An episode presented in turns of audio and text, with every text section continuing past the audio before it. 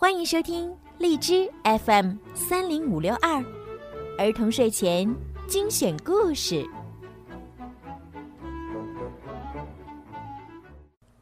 亲爱的小朋友们，你们好，欢迎收听并关注公众号“儿童睡前精选故事”，我是小鱼姐姐。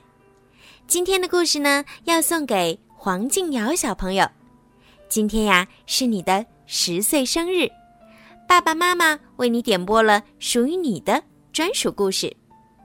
爸爸妈妈想对你说：“瑶瑶，谢谢你，女儿，谢谢你十年来伴我们走过的每一天。是你的降临，让我们懂得了什么是责任，什么是义务，什么叫父爱如山，什么叫母爱如歌。今天。”是你十岁的生日，爸爸妈妈祝你生日快乐、健康、平安。小鱼姐姐呢，也要对黄静瑶宝贝说出自己的祝福，祝黄静瑶宝贝生日快乐，祝你学习到更多的本领，每一天都有进步，祝你和爸爸妈妈幸福快乐的生活。好啦，现在让我们一起来听一听今天送给黄静瑶的故事吧。苹果树上的外婆，安迪有了外婆。几乎所有的孩子都有外婆和奶奶，可是安迪没有，这让他很伤心。有时。他不得不一大早就琢磨起这件事儿来。比如今天吧，他在上学的路上碰见他的朋友格哈德。格哈德的家与安迪的家只隔着几栋房子。安迪问：“你今天下午来找我玩吗？我们一起在苹果树上搭一个凉棚好吗？”格哈德说：“今天下午我不能来，我和我外婆去坐旋转木马。”安迪感到内心深处有一种轻微的刺痛。他想象得出来，格哈德怎样坐在一匹木马上来回转圈儿，木马怎样忽上忽下跑动，音乐怎样伴奏。格哈德的外婆怎样站在下面？当格哈德从他身边转过时，他怎样向他招手？安迪的第二个朋友叫罗伯特。上课时，安迪和他同坐一条长椅。课间休息时，安迪用自己的黄油面包换罗伯特的黑面包吃。你今天下午到我家来玩吗？我们可以在苹果树上。今天下午我们家有客人来。罗伯特打断了安迪的话：“我奶奶从美国到这儿来，她一定会给我带来满满一箱子玩具。她向我打招呼时不说‘你好，罗伯特’，而说 ‘Hello，警察’。你想不到吧？为什么？”安迪问。为什么他说 “hello，警察”？因为罗伯特在英语里是警察的意思，“你好”就是 “hello”。他是坐飞机来的，你也想不到吧？安迪心中又感到一阵刺痛。课间休息结束了。罗伯特答应安迪，明天给他详细的讲奶奶带给他的玩具箱里都有些什么。下午，安迪只好独自一人坐在苹果树上。苹果树枝繁叶茂，待在这个藏身之处既舒服又便于观察。这棵苹果树长在房子和大街之间的屋前小花园里，所以。安迪从树上可以看到下面发生的一切，可是从大街上却看不到树上还坐着一个小男孩。不过，谁要是仔细看，就会发现，树叶之间摇晃着两条赤腿。树下草地上还摆着一双满是灰尘的凉鞋。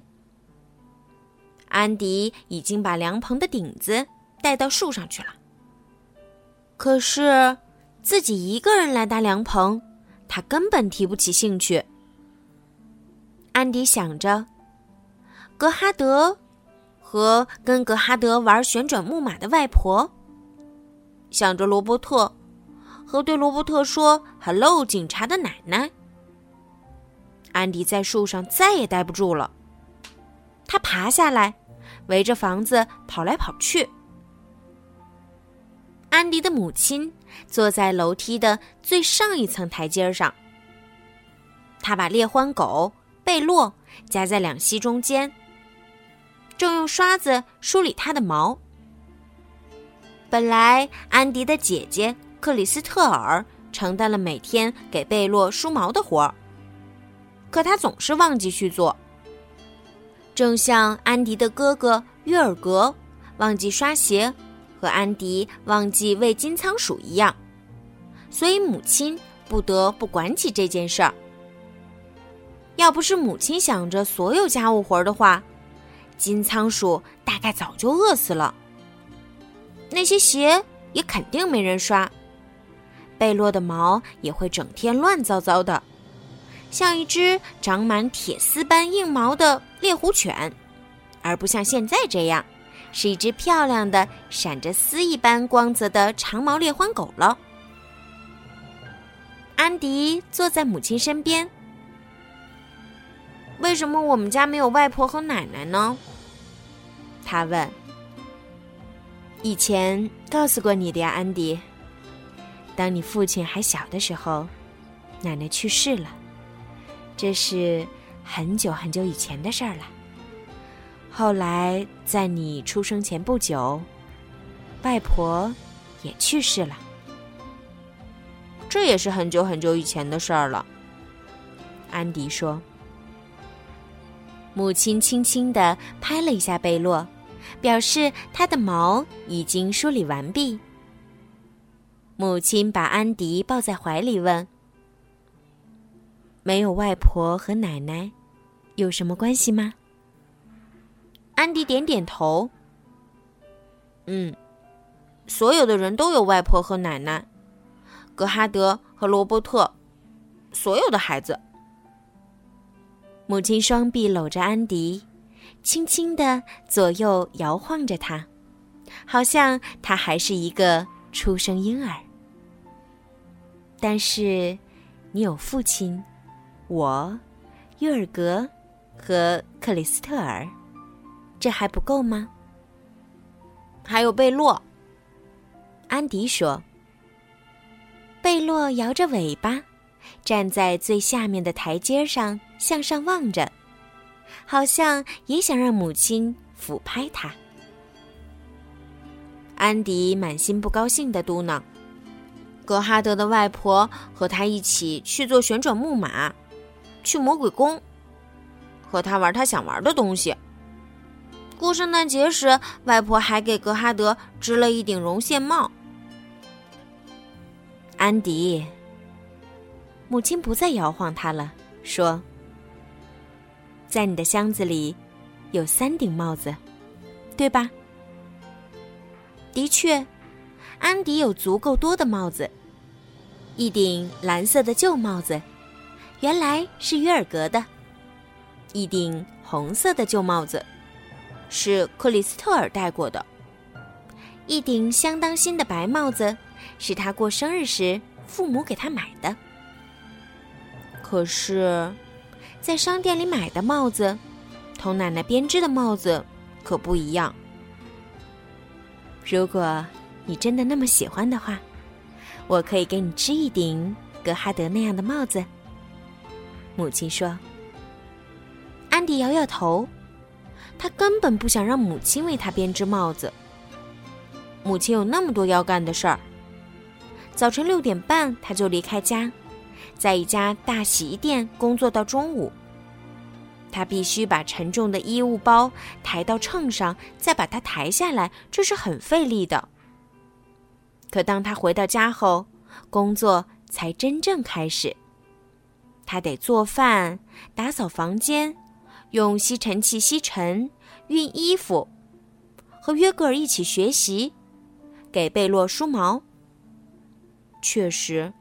他真的没有时间特别为已有三顶帽子的安迪编织绒线帽。母亲说：“下星期六下午，我们去游艺场，父亲、你和我，我们一起坐旋转木马。”安迪没有回答，他知道父母不愿意去游艺场。母亲一坐木马就头晕。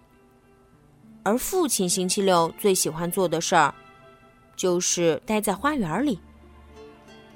父亲不赞成去魔鬼宫，他说去过魔鬼宫后会做噩梦。他说的没错，上次安迪和约尔格逛了魔鬼宫以后，安迪夜里睡不好觉，在梦里简直比在现实中更害怕。可尽管如此。安迪还是想再去一次。来，母亲边站起来边说：“我给你看看外婆的照片。”他们穿过走廊，走进客厅，放在钢琴上的玻璃相架里，镶着安迪幼儿时的照片。照片里的他，惊异的望着周围世界。怀里紧紧搂着一只玩具兔子。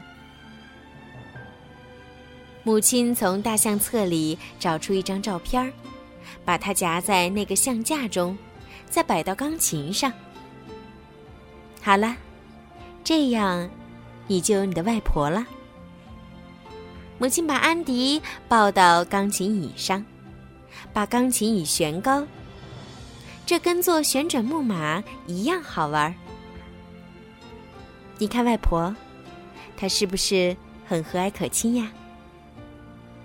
为了放外婆的照片儿，不得不把安迪的照片拿出来。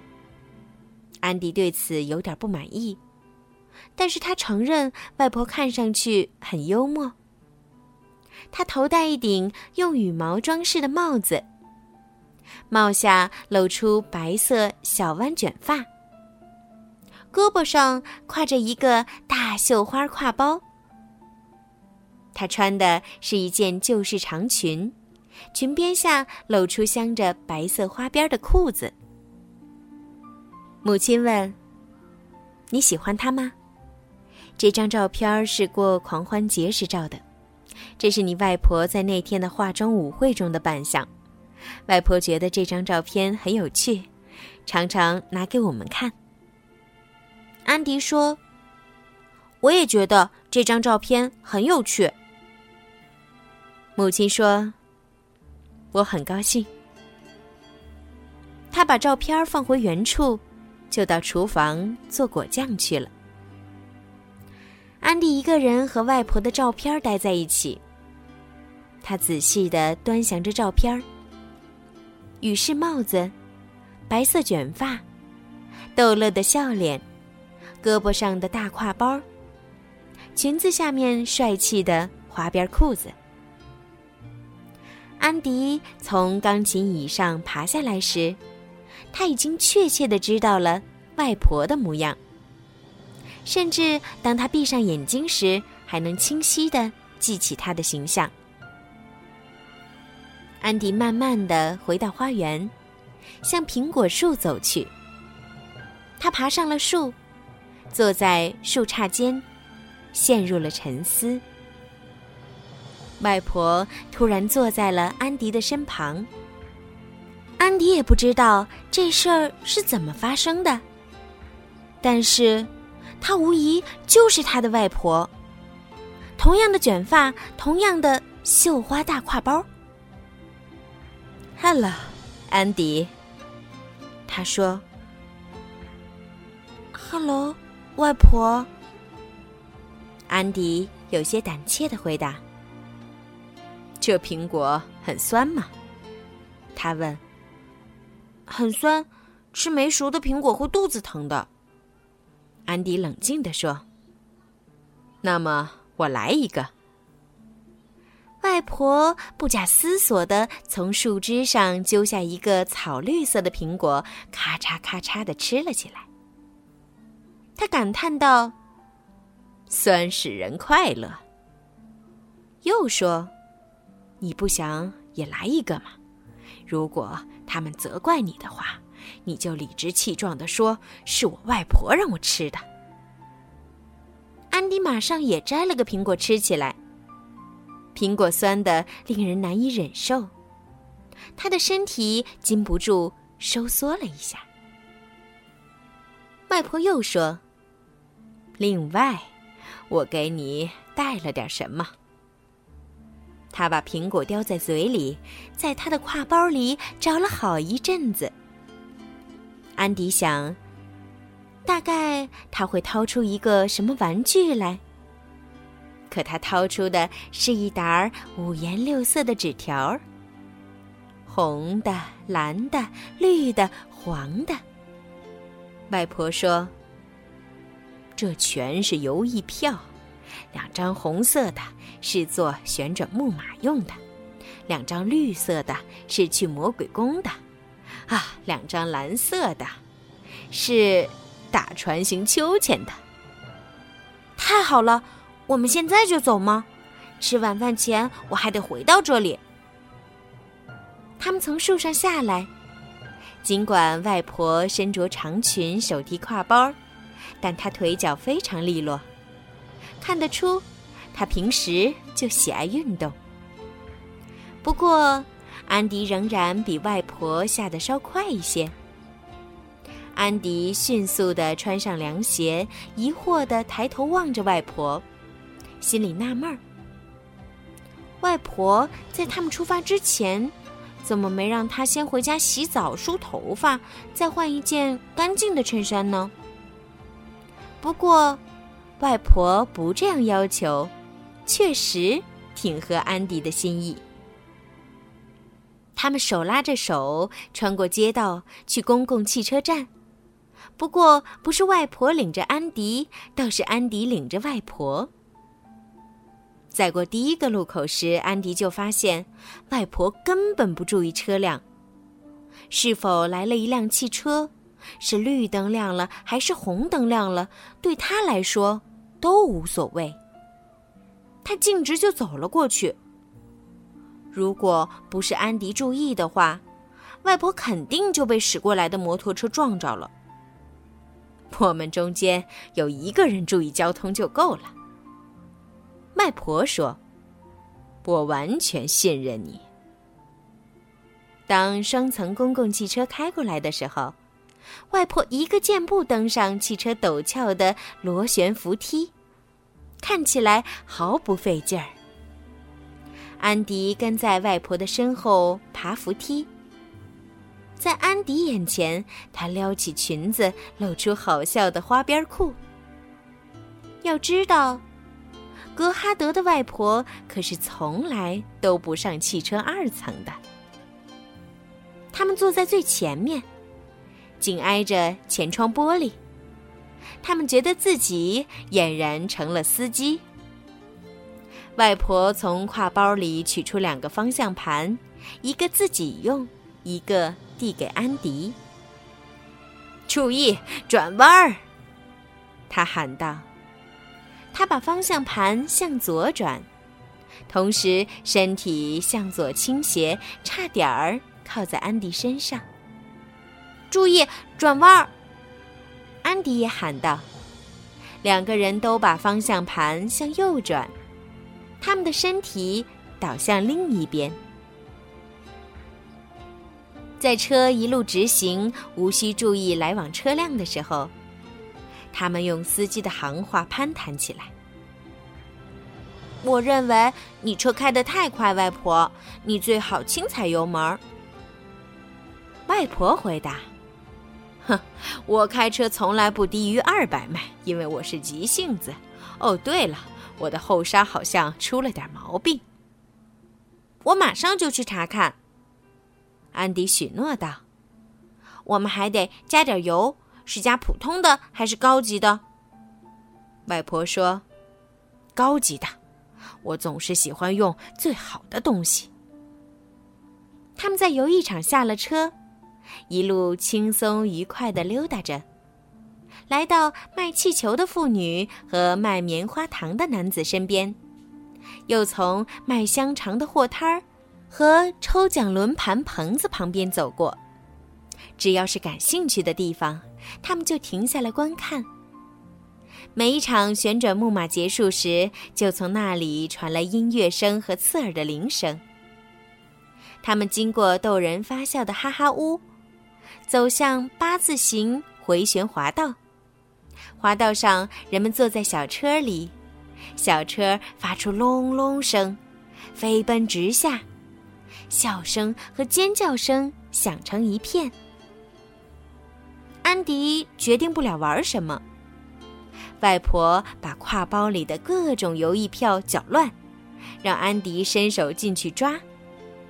他拿到一张红色的，他们就去坐旋转木马。里边有上下跑动的马、天鹅和镀金马车，甚至还有蹦蹦跳跳的小鹿。外婆骑着小鹿，把挎包挂在鹿角上，掏出编织活儿来。安迪坐在外婆前面的一匹木马上。与外婆相隔两排，他上下晃动着。安迪转过身来喊道：“外婆，你在编织什么呢？”音乐声太吵了，外婆没听清安迪的话。但是，当安迪踏着马蹬直起身来时，他看到外婆正在编织一顶绒线帽。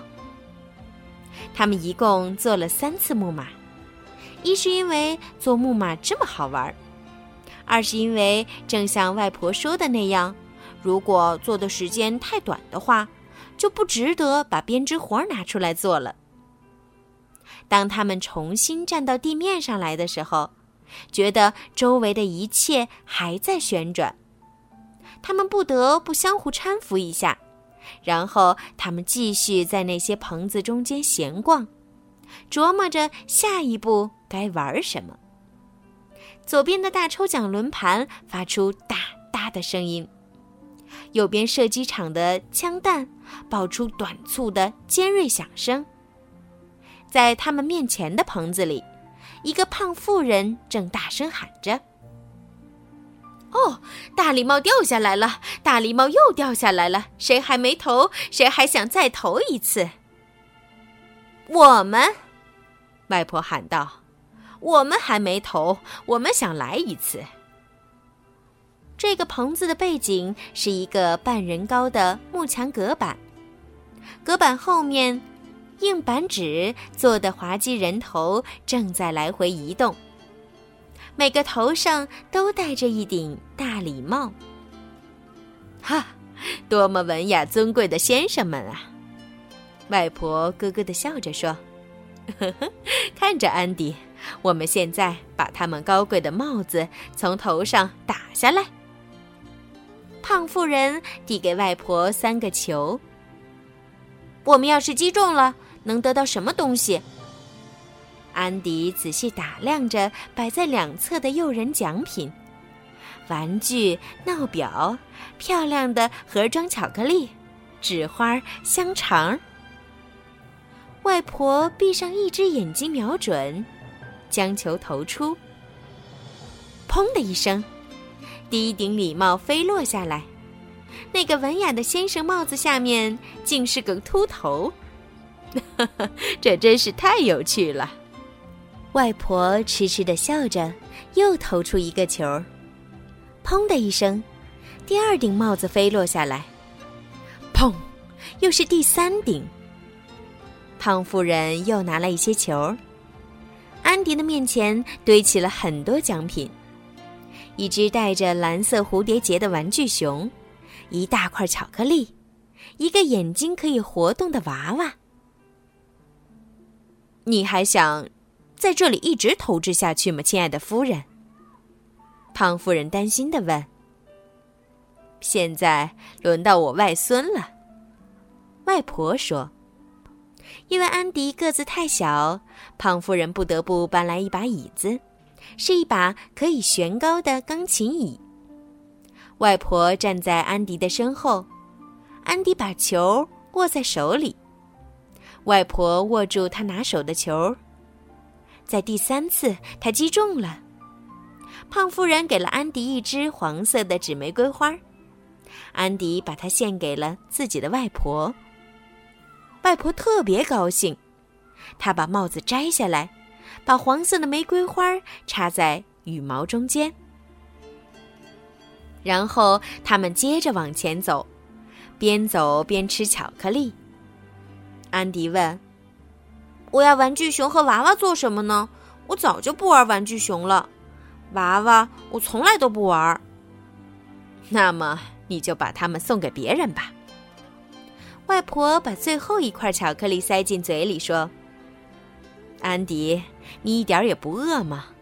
我想你一定很饿，想吃点什么。”比如特别想吃蘸芥末酱的香肠。说起来，安迪几乎总想吃香肠，特别是想吃那种长的，一咬就喷出汁儿的香肠。我说对了吧？外婆得意地说。他们吃完香肠以后，外婆抹了抹嘴，辣得直吸气，说：“哎呀，芥末真是辣极了。”现在要是能吃点甜的东西就好了。你爱吃棉花糖吗？他们看着那卖棉花糖的人如何把两个粉红色的糖棉花球放到小棒上去。哈，太甜了！外婆说：“这上边要是有点辣的东西就好了。”你认为蘸芥末酱的香肠怎么样？就这样。他们反复吃了好几轮，直到安迪感到饱的不能再吃了为止。外婆提议说：“现在他们的体重正适合打船行秋千。”外婆从挎包里拿出蓝色的游艺票，和安迪一同朝船行秋千走过去。铃声正好响了，“哦，等一等！”外婆喊道。我得先把我的帽子别住，否则打秋千时它会和所有的羽毛一起飞跑。还有黄色的玫瑰花呢，安迪说：“对，要是它飞跑了，就太可惜了。”当管理秋千的人把他们的娃娃、玩具熊和挎包存好之后，他们登上了船形秋千。要把秋千荡起来，可需要一些时间。他们紧紧抓住钓竿，先低低蹲下，再直起身来，累得气喘吁吁，汗流浃背。安迪感到全身的肌肉紧绷绷的，可是他们却越飞越高。当他们荡得很高时，外婆高兴地用阿尔卑斯山区居民的调子唱起歌来。一会儿用长声，一会儿用假声。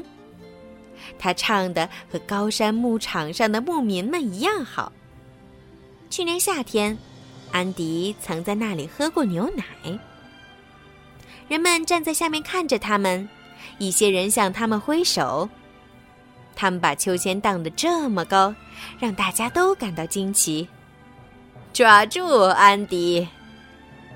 外婆在两首歌连唱的空档喊道：“现在我们翻一个跟头。”嘿，他们头朝下翻了个跟头，又从另一侧飞下来。幸好外婆已经把她的帽子别紧了。下面的人们鼓起掌来。现在我们干什么？在他们不停的往前走时，外婆问道。参观魔鬼宫怎么样？外婆在头顶上挥动着绿色的游艺票。安迪还拿不准自己对这项活动有没有兴趣。从魔鬼宫返回的轨道小车正好到达终点。大孩、小孩们下了车，一些孩子笑着，一些孩子脸色苍白，心有余悸。有两个小孩，一个男孩，一个女孩，没命的嚎啕大哭。他们的父亲费尽了力气，也没能使他们安静下来。外婆责备道：“啊，竟然有这样的蠢事！大人怎么能带着这么小的孩子去魔鬼宫呢？”安迪有了个主意：“外婆，我们把娃娃和玩具熊送给他们好吗？”小男孩立刻不哭了，他紧抱着玩具熊，让外婆给他擦去泪水。小女孩好不容易才稍稍克制住自己，上下摆弄着娃娃。娃娃的活动眼睛有规律的啪嗒啪嗒作响。尊敬的先生，外婆说：“您还算运气好，碰到了我外孙，否则您的孩子们今天夜里准会做噩梦的。”那位父亲摘下帽子表示感谢，孩子们也道了谢，然后。一起走了。安迪和外婆刚要走，外婆突然发现她把绿色的邮艺票弄丢了，哪儿都找不到。挎包里没有，地上也没有。大概在她给小男孩擦眼泪时，这些票从手中飘落下来，风把它们吹跑了。这没什么，外婆。安迪安慰他说。我们干脆下次再去魔鬼宫吧。我现在也必须马上回家了，不然就错过晚饭时间了。他们从棚子和悬着木马之间慢慢的走向游艺场出口，在碰碰车车场前，安迪停住脚步。